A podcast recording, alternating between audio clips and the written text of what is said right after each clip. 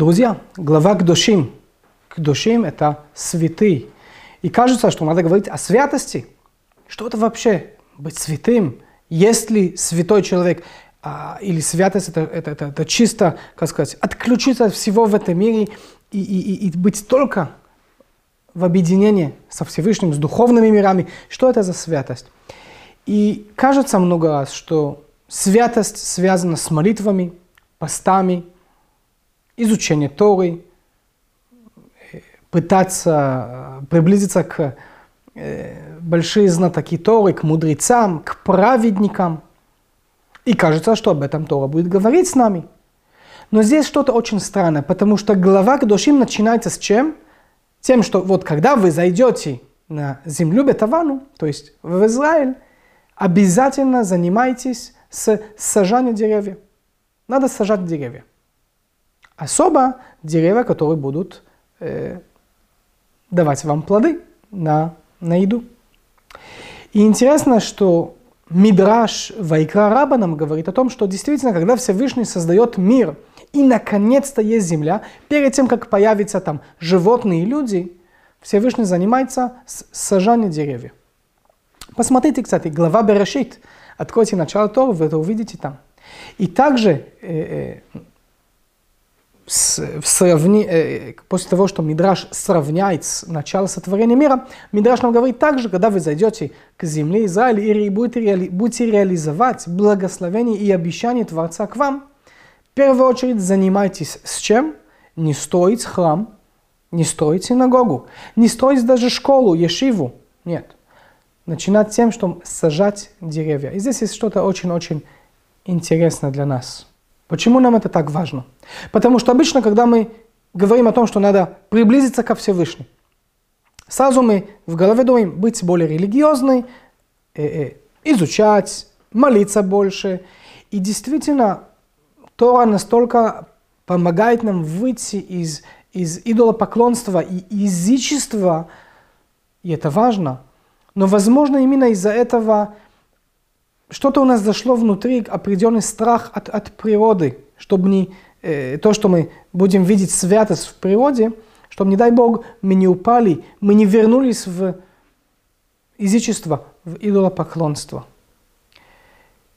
Из этого, когда мы говорим о святости, мы смотрим именно о духовных делах, о духовных вопросах, о духовных действиях. Здесь глава нам напоминает, что есть тоже святость в природе – есть тоже святость в природе. Есть две уровни святости. Есть святость вот эта духовная, о ней мы говорим, э, когда мы хотим приблизиться к трансцендантному Всевышнему. Это наша молитва и наше изучение и э, разные религиозные моменты в нашей жизни. Но тоже есть святость в этом мире, которую мы хотим ее раскрыть. И как раз здесь глава говорит нам о сажании деревьев, которые Всевышний скрыт в этой природе. Природа не Всевышний. Не Всевышний находится в природе, а природа находится во Всевышней. То есть Всевышний скрыт за эти кулисы, которые мы называем природа. Из-за этого, когда мы сажаем дерево, первые три года мы не едим плоды этого дерева. То есть мы контролируем свою жажду, свое желание, свой голод. Секундочку мы осознаем, для чего эти плоды. Для того, чтобы увидеть и раскрыть присутствие Творца и благословение Творца в этом мире. Три года мы себя держали, вот четвертый год уже можно подойти и сказать благословение на еду, благословение на плод. Но благословение, когда мы говорим благословение о еде, это не для того, чтобы осветить или посвятить, или сделать эту еду или напиток святыми. Нет наоборот. Если в разных религиях может быть такое, что я хочу что-то посвятить и сделать святым, да, вот в фильмах есть эта идея, святая вода, с помощью благословения. Тора нас учит, нет. Когда я говорю благословение, я вытаскиваю от святости, для того, чтобы я мог ее использовать тоже в этом материальном мире и для нашего тела тоже. Из-за этого мудрецы нам говорят, что когда мы едим, потребляем еду, и напитки без благословения – это проблема.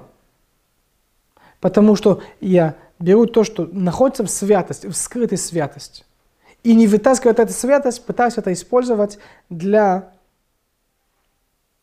не святого места. Еще раз, не, свя... не святой не значит грязное, не святой не значит плохое, а просто обычный или ежедневный. То есть от святого вытаскивать в ежедневный для того, чтобы могли это воспользоваться в этом мире. Я говорю благословение, раскрываю святость в природе и вытаскиваю из святости эту еду. И теперь я могу ее потреблять. С этим сознанием я также знаю, что эта еда поможет мне стать более здоровым, более радостным, более сильным чтобы я мог продолжать раскрывать святость Творца и с помощью того, что получаем удовольствие от природы, что мы едим, что мы пьем, но также и ту духовную святость, которую о ней мы говорим через молитву, через изучение.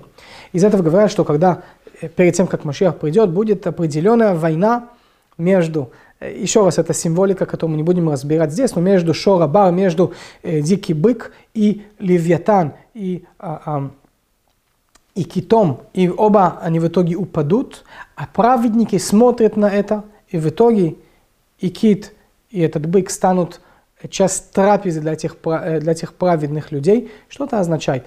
Эти две животные символизируют святость, которая скрыта в природе, и та духовная, трансцендентная святость, о которой мы говорим, э, когда мы обычно говорим о святости. Они как будто воюют против друг друга. И э, в итоге ни один побежать, ни другой, а именно они должны объединиться вместе в одной трапезе. И тогда все праведные люди, те, которые могут связать и осознать, что надо и святость, которая скрыта в этом мире, э, раскрывать и, и, и внедрять в жизнь нашу, в нашу душу, и трансцендентную, трансцендентную эту святость в том числе связать, и тогда получить от всех миров. Это то, что называется, есть такое благословение, которую можно сказать человеку, очень красиво, чтобы ты заслужил оба стола. И духовного, и материального, потому что и в материального тоже есть святость. Когда мы это будем осознать, и мы об этом говорили, раскрывать святость в этом мире, тогда у нас будет полноценный мир, и духовный, и материальный. Тогда мы святые люди. Святой человек – это тот, который может раскрыть эти два потенциала в своей жизни – не надо умереть, чтобы быть святым. Мы можем быть святым здесь и сейчас, в этой жизни. Шаббат.